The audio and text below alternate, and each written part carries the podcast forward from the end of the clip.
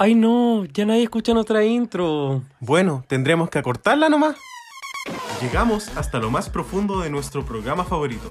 En este podcast analizamos RuPaul's Drag Race y resolvemos eternas incógnitas. Para triunfar están las reinas. Pero para estudiarlas estamos nosotros. Soy el Dogo. Y yo el Richie. Y somos Reyes de la Biblioteca.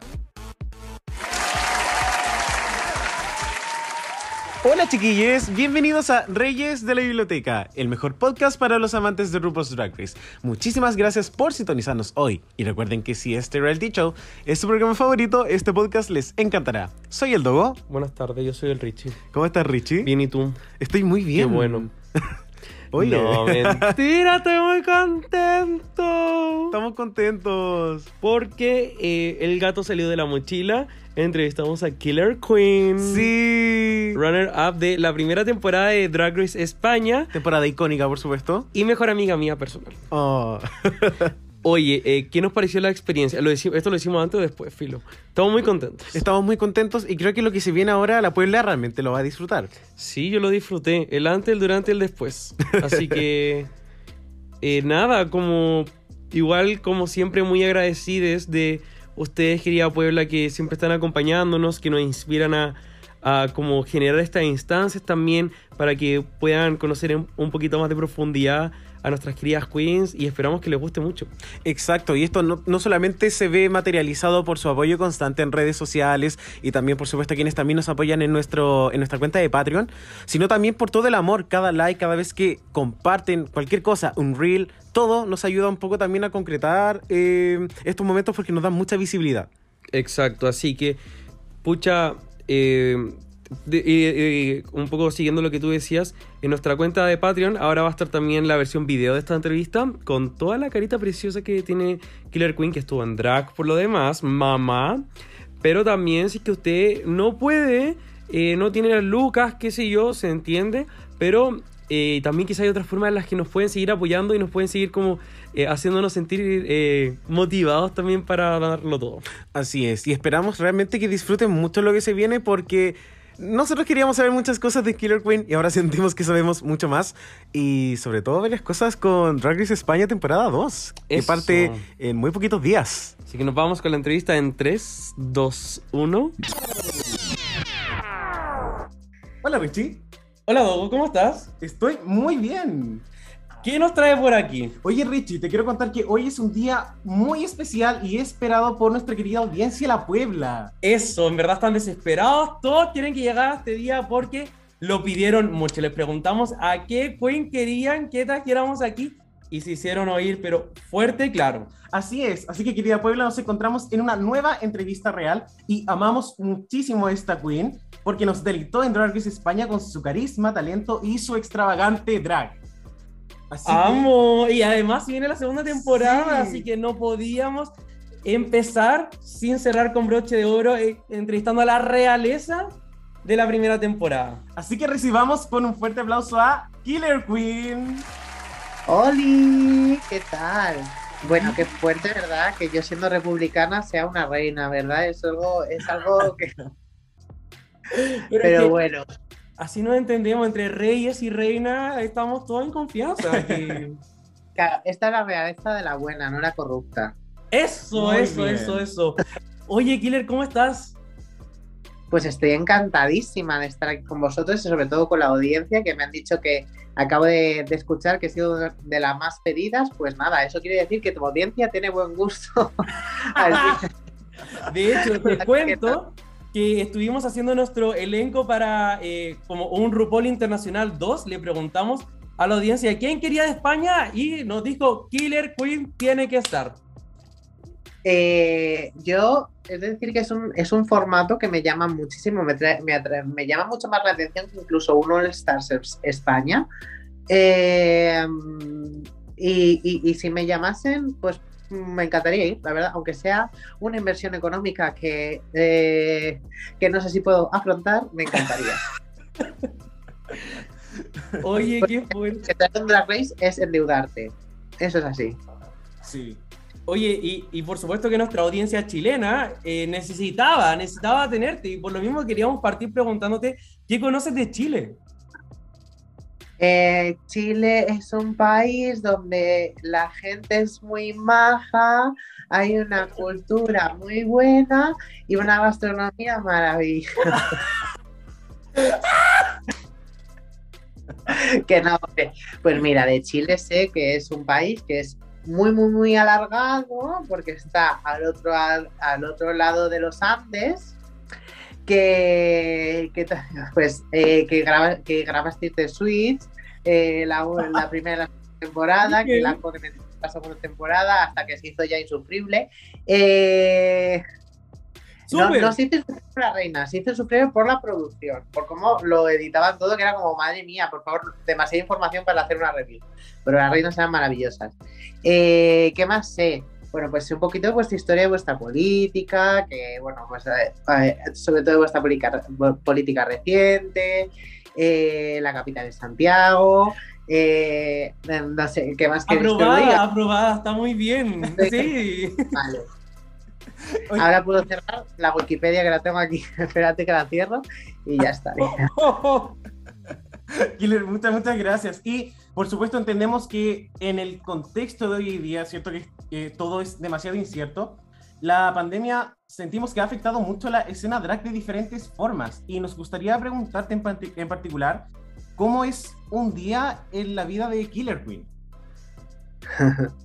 Pues mira, lo mejor que a veces mis días duran 48 horas, entonces pues eso es lo más, lo más excitante, es decir, eh, porque a veces eh, puedo estar hasta 48 horas despierta. De hecho, en Drag Race hubo un día que fui sin dormir porque me quedé toda la noche cosiendo y, la gente decía, no sé cómo puedes, digo, cariño, es mi vida.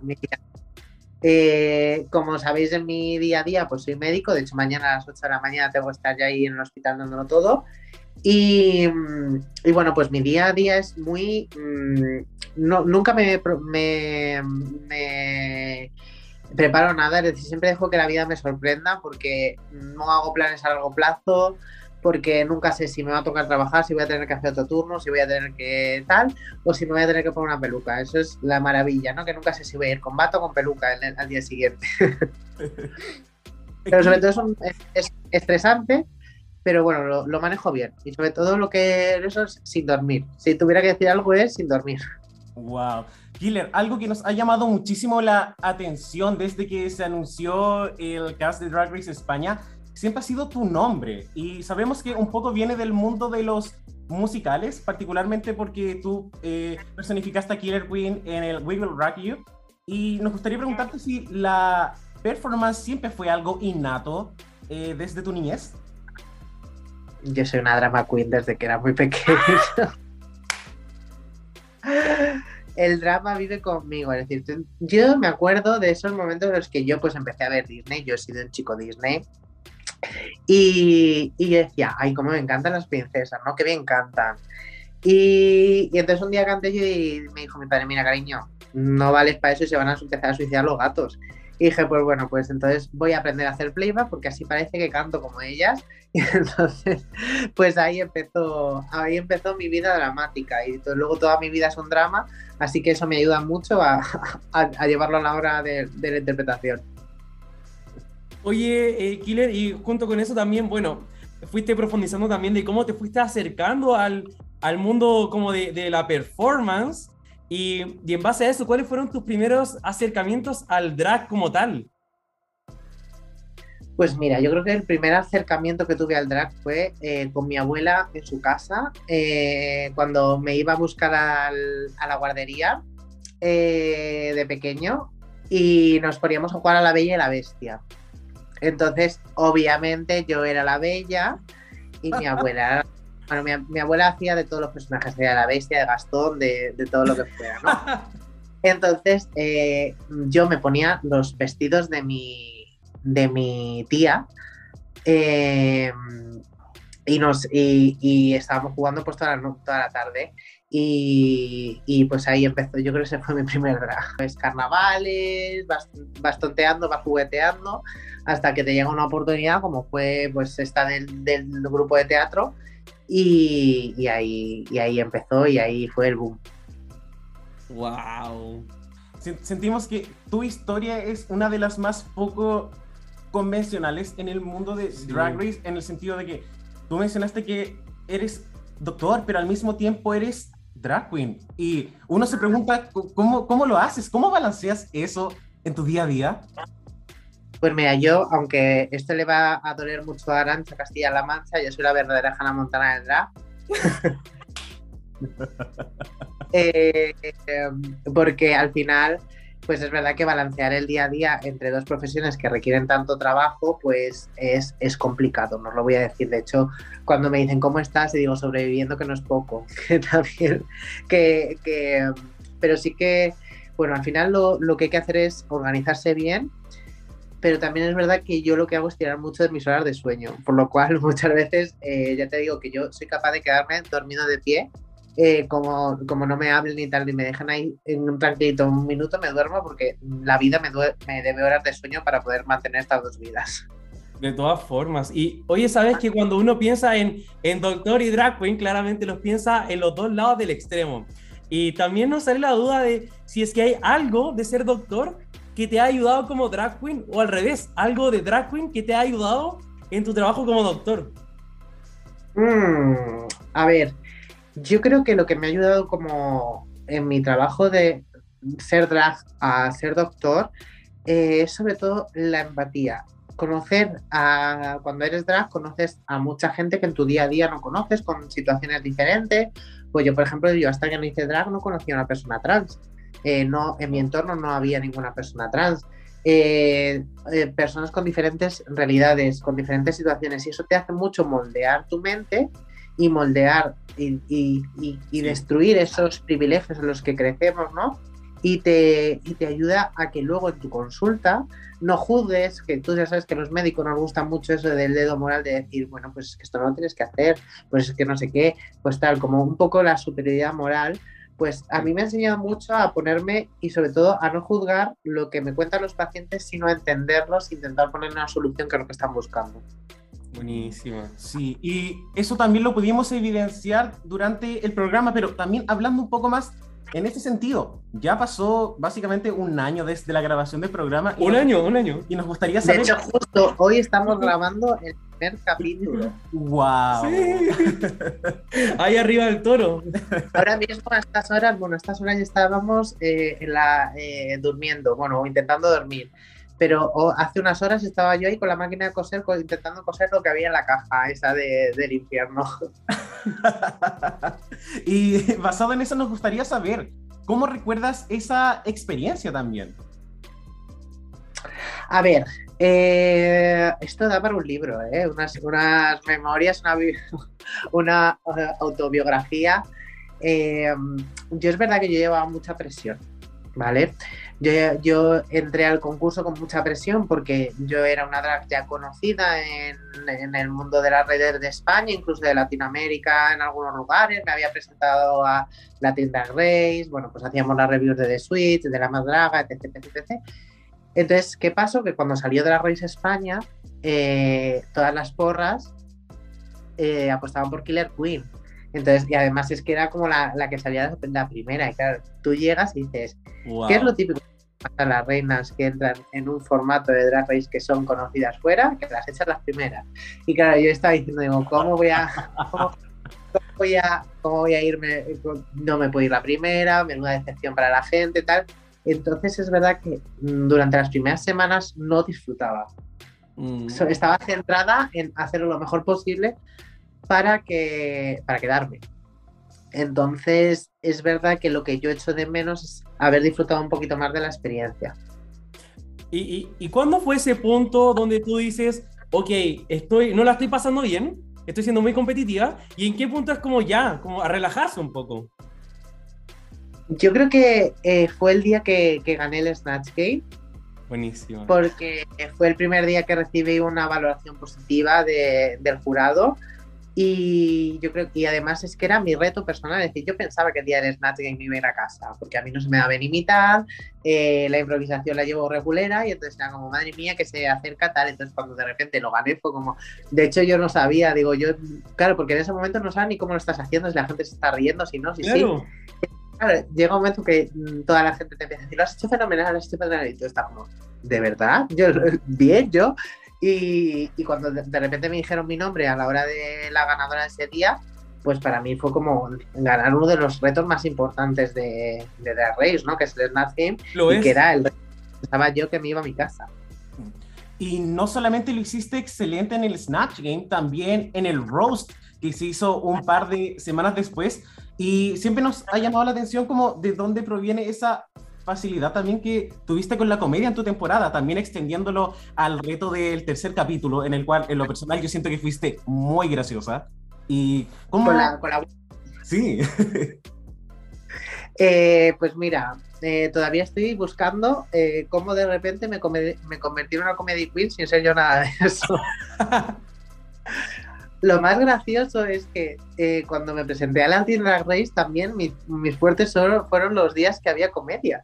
Y era como, pero si yo no me considero una persona graciosa, ¿no? no, no se me da bien la stand-up comedy. Y de repente en, este, en Drag Race volví. Es verdad que el roast me costó muchísimo. Es decir, mm, cuando un día hagamos una reunión todas las reinas y contemos cómo estaba yo en el día del roast, que estaba como si me hubieran puesto una condena encima. Es decir, yo era, el día que me dijeron, tenemos que hacer un roast, dije, ¿pero por qué?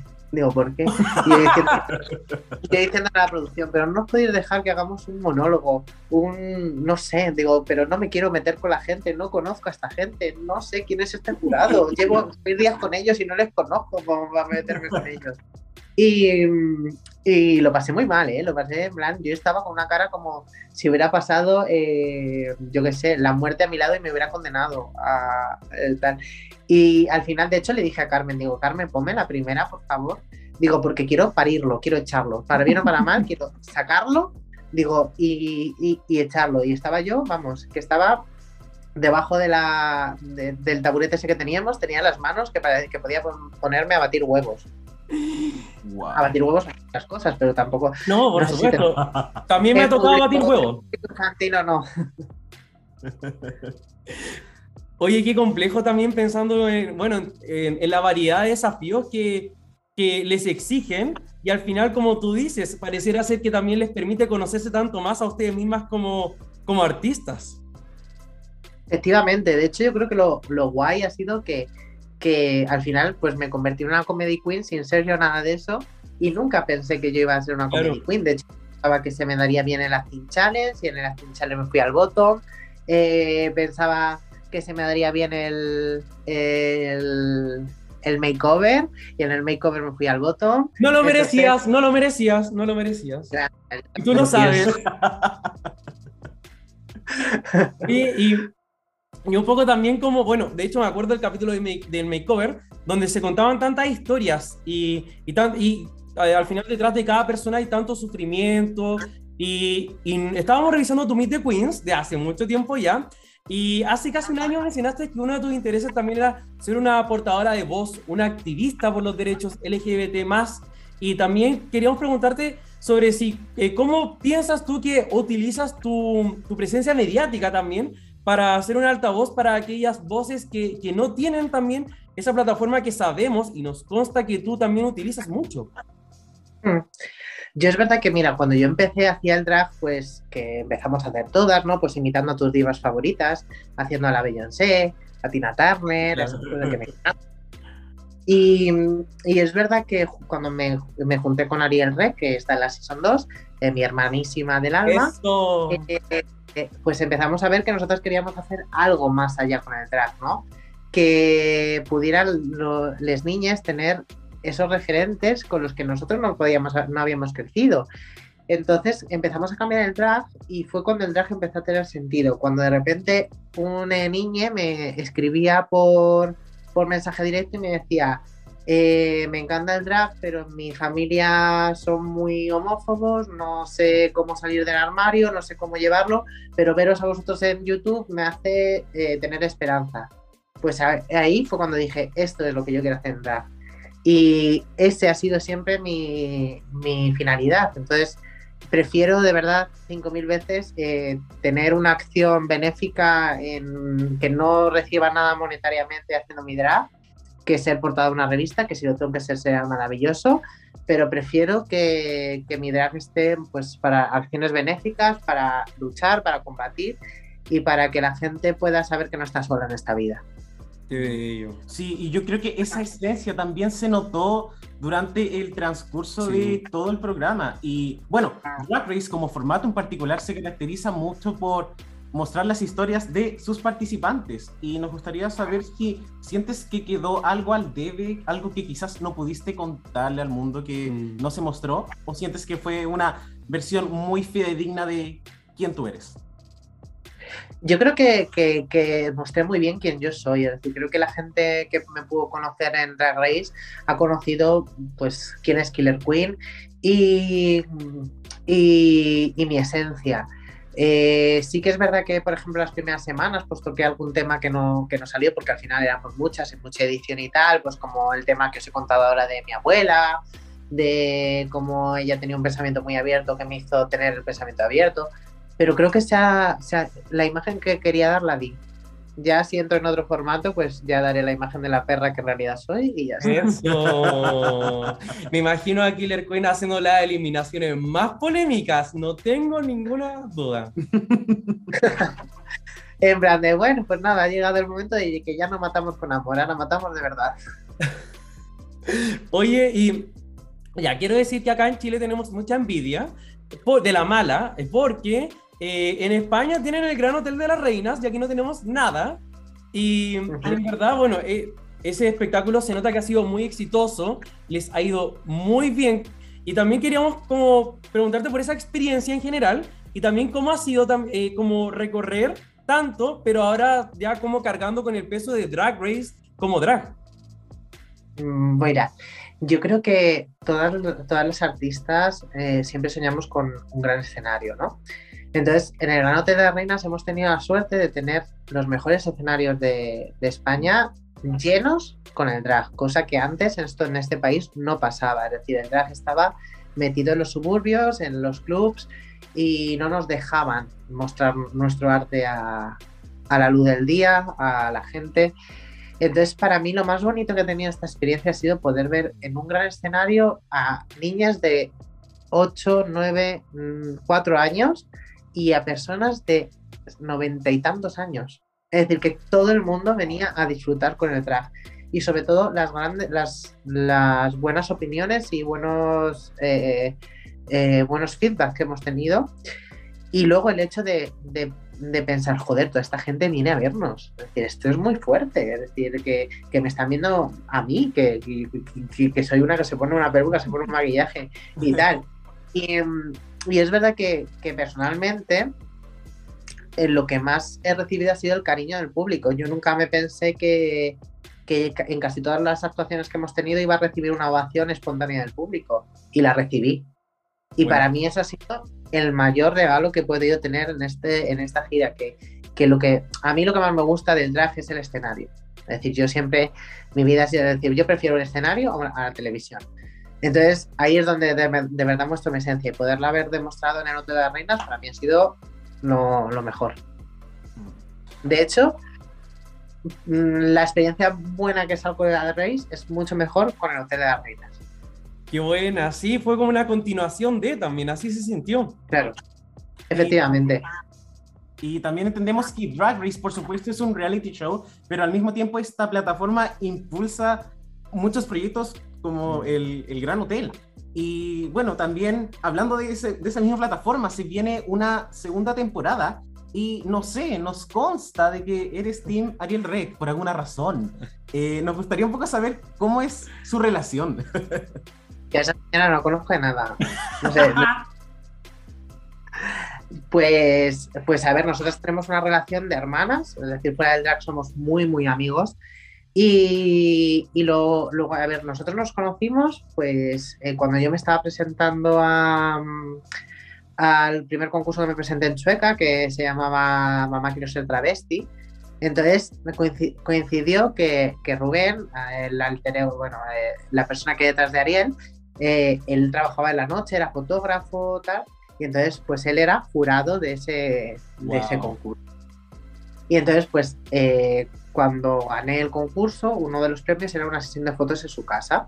Entonces, cuando fui a la sesión de fotos, estuvimos hablando, tal, y entonces nos dimos cuenta que teníamos una idea del drag muy similar. Congeniamos muy bien, Y entonces poquito a poco pues fuimos haciendo cosas juntos, nos fue forjándose una amistad y luego nos dimos cuenta de que trabajamos muy bien como pareja artística y que teníamos sobre todo unos ideales muy similares y que queríamos también para entrar. Y a día de hoy pues es uno de mis mejores amigos, me ayuda a prepararme para mi temporada, eh, yo le ayudo a prepararse a su temporada y, y, obviamente es que no puedo ir con otra persona que no sea Ariel Rec. Oye, ¿y qué podemos esperar de Ariel Rec en esta temporada también? Pues mira, podéis esperar muchas más cosas que no habéis podido ver en el Meet the Quill porque no sé quién le ha editado, pero parece, yo que sé, eh, que no sabe hablar y es una... y, si tiene, una cosa, mi hermana es que se come las cámaras, es decir, eh, lleva mucho tiempo trabajando delante de una cámara en YouTube y creo que mm, de verdad, no sé quién le ha hecho ese edit del, del Meet the Queens, pero no deben ser muy amigos. Eh, eh, yo creo, vamos, para mí, para mi gusto, creo que lo, fuerte que tiene es que sabe mm, trabajar muy bien delante de la cámara. Y no solo eso, sino que es muy, muy, muy, muy creativo. Es decir, la, mente de, de, Ariel es espectacular. Todo, mm, ya desde su trabajo fotográfico, todo lo crea él. Él ha creado todos nuestros videoclips él es el que mm, empieza a pensar todo y saca la idea. Entonces yo creo que eso es lo guay, ¿no? Que, puede sorprender. Oye, y, ah, una cosa, que es más shady que yo. No. E, ella es la, ella es la, peleona de, de la familia. Oye, y también, bueno, por supuesto que sabemos que además de Ariel Rec, esta temporada van a estar compitiendo por la corona otras 11 queens. Eh, ¿Hay alguna otra que conozcas del elenco o que también hayas tenido una experiencia un poco más personal? Pues mira, como ya voy siendo una drag queen mayor, aunque no lo parezca por mi test, eh, he, podido ver nacer a unas cuantas de las que, de las que están en, en la temporada. Por ejemplo, a Diamante Mary Brown la he visto, la he visto nacer desde que empezó que yo me acuerdo ir a votarla a, los concursos en los que se presentaba en Sueca. Eh, era súper fan de ella y lo sigo siendo, es decir, os podéis esperar una bomba escénica. Es una bomba escénica y una personalidad espectacular. Eh, he visto nacer a Marisa Prisa. Eh, de, y es que es, Marisa es un amor de persona, es decir, todos los gallegos son un amor de persona y es eh, representa a Galicia 100%. Yo a Marisa tengo muchísimo cariño. A Onyx, es decir, yo eh, en cuanto empecé a ver a Onyx eh, le dije, soy fan tuyo incondicional. Y de hecho, em, he sido, vamos, he sido una fan de carpeta de Onyx de, de, mucho, mucho tiempo. Pero es que te digo que es que el casting es maravilloso. Te podría decir Sharon. Sharon es eh, actriz de Hollywood, es decir, hace todo bien, canta como ángeles. Ella estuvo en un formato que se llama Tu cara no me suena, que es eh, un formato de imitación y, que, es en un programa, en una cadena de que es la ve mucha gente, eh, hace teatro, bueno, es de las típicas personas que es profesional. En plan, Luego a Benedita la he visto, vamos, eh, cuando yo nacía la veía desnudarse en los escenarios, es como nuestra Dita Bontis eh, nacional y tiene ese humor picante, ese además muy buen eh, sentido del gusto y, y qué más, a ver qué te puedo contar. te vea, pues J, que también la he visto nacer, que aunque que es puro arte, encima es el arte quizá más andaluz, más propio. Y, es que tiene un salero que, te, que vamos, es que es, maravillosa ella. Eh, es que no puedo decir nada malo, porque es que me tienen enamorada todas. Eh, ¿Quién más? ¿Quién más te puedo, te puedo decir? Bueno, Samantha Valentine, que es una reina de la comedia aquí en España, es decir, eh, es que tiene unas ocurrencias y una mente rápida, así rollo Bianca del Río, mm, pero un poco, un poco más grosero, que encima es mucho más, más gracioso, ¿no? Y, es que tiene unos directos que si los podéis ver por Instagram porque los tiene, los tiene guardados, os vais a eh, mear de la risa. Eh, ¿A quién más os podría decir? Es que, claro, como las voy diciendo así al tuntún, no me acuerdo, pues, por ejemplo, Yurigi, es mi, sorpresa de la temporada porque no la conocía. Y, mm, y es que me encanta porque es una muñequita de porcelana. Es decir, es, es que además eh, eh, me da mucha buena vibra. Me da mucha buena vibra, muy buen feeling y, y sobre todo la veo auténtica. Oye, las conoces mucho. Y espérate, porque seguramente me estoy dejando alguna por el, por el tintero. Bueno, por favor, sedlas, sedlas, que no se me olvide sedlas, que sedlas. No sé si habéis visto, tiene una actuación que fue con la que ganó el, el- la Gala Draft de Gran Canaria, que no sé, fue en el 2019, creo que fue en el 2019, eh, que fue súper polémica porque era, eh, era sobre Jesucristo y, y la Virgen y tal, y se le echó toda la, la iglesia española, se le echó encima, le demandaron, fueron a por él, tal. Y entonces el año siguiente, eh, como ganadora, tenía que hacer una performance, tal, y entonces cogí y les dio con toda, con todo, vamos, una galleta en la, en la boca, eh, haciendo una performance que era de. Eh, en la que decía quien esté libre de pecado que tire la primera piedra. Y fue como, venga, maravilloso. Maravilloso. De verdad, tenéis que verlo si no lo habéis visto porque es oro, oro. Además, es guapísimo. John es un crasazo máximo. Serlas. Eh, le acoso mucho por redes. Nos llevamos muy bien, hemos tomado cervezas cuando ha venido por aquí por Madrid. Tal, me llevo muy bien con él. Wow. Y no sé con quién me. Alguien más, ¿no? Me queda. Creo que me queda Estrella Extravaganza. Sí, que Estrella para mí es mi segunda favorita después de Ariel Rec. Porque me encanta una Queen Camp, me encanta una Big Queen, eh, que se salga de los estándares y los roles establecidos. Y, y vamos, eh, con ella a muerte. Así te lo digo. La, la otra que queda es Marina. Pues mira, Marina tampoco la conozco mucho, es decir, con- junto con Yuri era las que menos, la que más mm, poco localizada tenía, porque el resto las conozco, porque yo soy muy fan de seguir el drag local y entonces yo las, las, las tengo las espío a todas. Y, mm, y Marina lo que me llama mucho es que es como muy moda, ¿no? Muy editorial, muy... mm, Creo que tiene una extravagancia mm, y una como muy ecléctica. Entonces también creo que nos va a sorprender mucho. No sé, a ver, es, es- a- es- yo creo que la que menos conozco junto a Yuri. Mm. Pero la este- verdad, la verdad es que con todo lo que nos has contado, o sea, estamos mucho más emocionados por la Sí. tremenda temporada que, que se viene. Y creo que también eso ha sido lo, lo bello de estas dos temporadas y estos dos elencos de Drag Race España que nos han mostrado tanto de un, un drag tan diverso que acá al Sí. menos no, no, no sé si tenemos, no, obviamente no es igual porque somos diferentes países, pero nos ha llamado mucho la atención porque en otras versiones nunca es así. Las queens tienen un perfil más similar, pero acá todo es muy diferente y un poco también volviendo a ti, Killer. eh, ¿Cuál es tu siguiente gran proyecto? mantenerme vida, viva. Ese es el proyecto de vida más importante, más importante que tengo. Eh, pues la verdad que, mira, no tengo así ningún proyecto a largo plazo. Eh, si me llamasen de repente de un país against the world, me encantaría poder participar, aunque me, aunque me endeudase viva, eh, porque me parece un formato muy, muy interesante. Pero no me, vamos, yo lo que vaya viniendo, ojalá ser la próxima presidenta de España, me encantaría. Eh, Oh, eh, no, pero sí que pues quiero seguir dentro de esta reivindicación que me, que me, que me identifica. Quiero seguir luchando, eh, sobre todo, bueno, pues teniendo cada vez la extrema derecha más fuerte en mi país y el odio cada día más en la calle. Quiero seguir luchando, estar ahí junto con mi colectivo dando guerra, mm, sin dar un paso atrás. Y estoy deseando que Ariel Rex salga, acabe su gira para poder hacer una gira juntas. work, work. Te tienes que pasar por Chile, eso sí.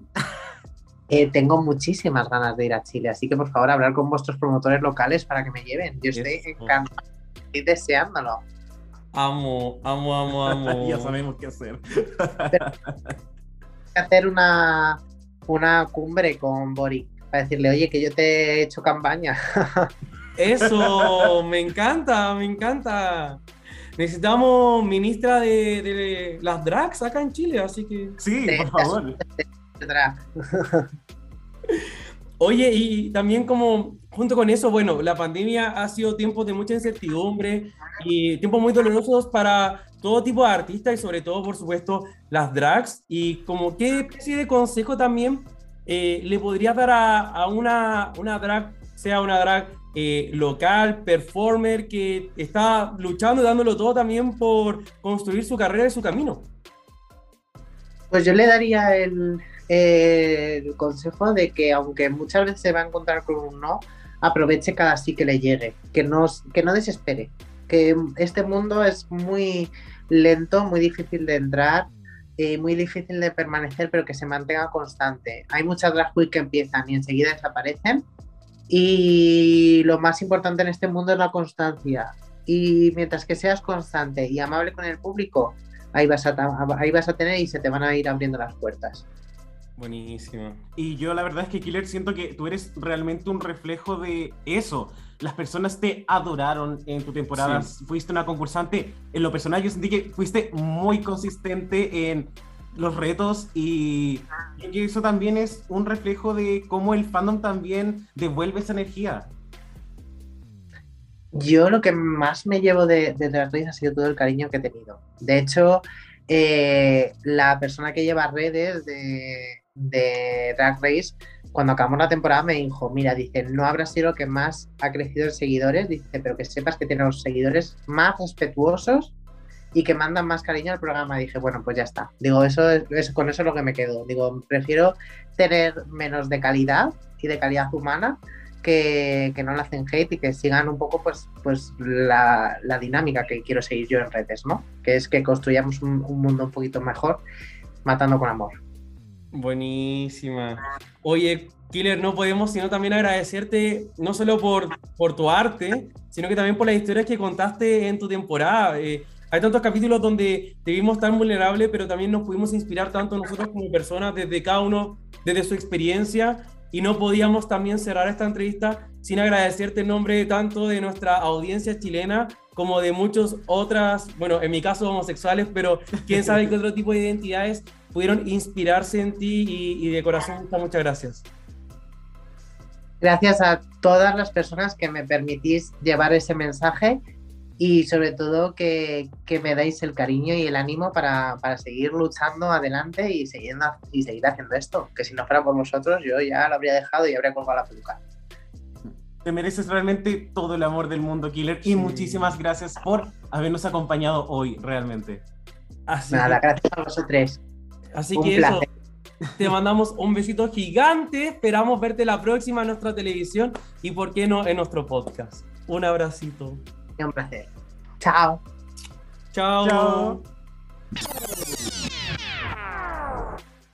Ya, Dogo, ¿qué te pareció la entrevista? Oye, de verdad que me pareció increíble. Sabíamos y teníamos la noción de que, por supuesto, Killer Queen era una persona que era muy simpática, que un poco le gustaba como bastante bromear. Sin embargo, creo que me llevé como una grata sorpresa porque realmente todo lo que quería saber lo supe.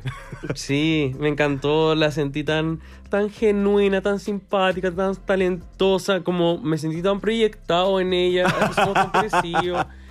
Eh, y nada, en verdad, muy chistosa, muy contenta de estar ahí, muy sacrificada, siento que ella igual grabó dentro de condiciones en las que quizás no cualquier queen hubiese grabado. Ustedes saben, conversaciones detrás de la pantalla que ustedes no tuvieron acceso. Pero no, igual bien. Sí, y por supuesto se veía realmente maravillosa y bueno, esto también nosotros lo grabamos en una hora determinada, pero para ella era como muy tarde. Entonces la verdad es que Killer Queen se veía como si no fue, como si estuviera como en, en patio bar a las 5 de la tarde. Bueno, igual, Increíble. es un lado de doctora igual. Sí. eh, donde igual a esa hora como o trabaja de drag o trabaja de doctor. Pues en sus dos trabajos le como solicitan estar a las una de la mañana dándolo todo, imagínate. Qué fuerte, es como superheroína. En sus dos trabajos está ahí como... Bueno, no encuentro cuál. Pollo. Superhéroe de día, draga de noche. O Eso, viceversa. bueno. Así que nada, eh, Muy rica la experiencia. ¿Qué más tenemos que agregar de Killer Queen, querido eh, Dogo Sagitario? Bueno, tenemos un par de trivia facts, eh, particularmente con la trayectoria de Killer Queen eh, en el programa. Killer Queen, por supuesto, que es la primera ganadora del Snatch Game, de la versión Drag Race española ever. Wow. Y adicionalmente, Killer Queen participó en una competencia llamada Drag Race International, que es como una competencia no oficial de drags, que se llevó a cabo el 2020 y Killer Queen llegó a ser finalista, pero la competencia se tuvo que suspender por la pandemia, lamentablemente. Robada. Sí, Robada. Ya, pero ganó top 3. sí. La hubiesen declarado las tres ganadoras, ¿no? Chao. Sí, y como otro datito muy especial, eh, el nombre Out of Drag de Killer Queen es Iván, que también es el nombre de Sagitaria. Oh, Por lo tanto, ahí hay como un trivia fact que es como interesante. Qué cuático. Eso igual ha pasado en otras temporadas. Sé que eh, Monet y Monique eh, se llaman Kevin. Sí, cierto. Ambos. Y ya pa- bueno, le acabo de dar una razón más a todos los racistas para confundirlos más. Momo, que Eh, eh, y no me acuerdo dónde me ha pasado, pero en fin. Oiga, y Puebla, querida, realmente esperamos que hayan disfrutado muchísimo esta entrevista, que les haya entretenido, que hayan podido saber desde un punto de vista más como español, todo lo que es la escena drag española también. Es diferente cuando uno ve el programa y un poco intenta como sacar o entender como eh, la estética también de la escena drag eh, de España. Sin embargo, cuando Killer Queen nos cuenta acá también, creo que nos da como, no sé, como siento, me siento mucho más anticipado y también expectante de lo que va a ser la premier de Drag Race España temporada 2. Sí, así que muchas gracias por escucharnos hasta acá. Ojalá les haya gustado. Si queda así, thumbs up, denle like, comenten aquí abajo. Y eh, nada, oye, mariconas, vayan a nuestro Instagram y coméntenos que nos gustó, porque a veces uno amanece con baja autoestima y necesita que le digan que hizo algo bien. Eso. Los queremos mucho, querida Puebla. Besitos y nos vemos en una próxima entrevista real. Chao. Music play.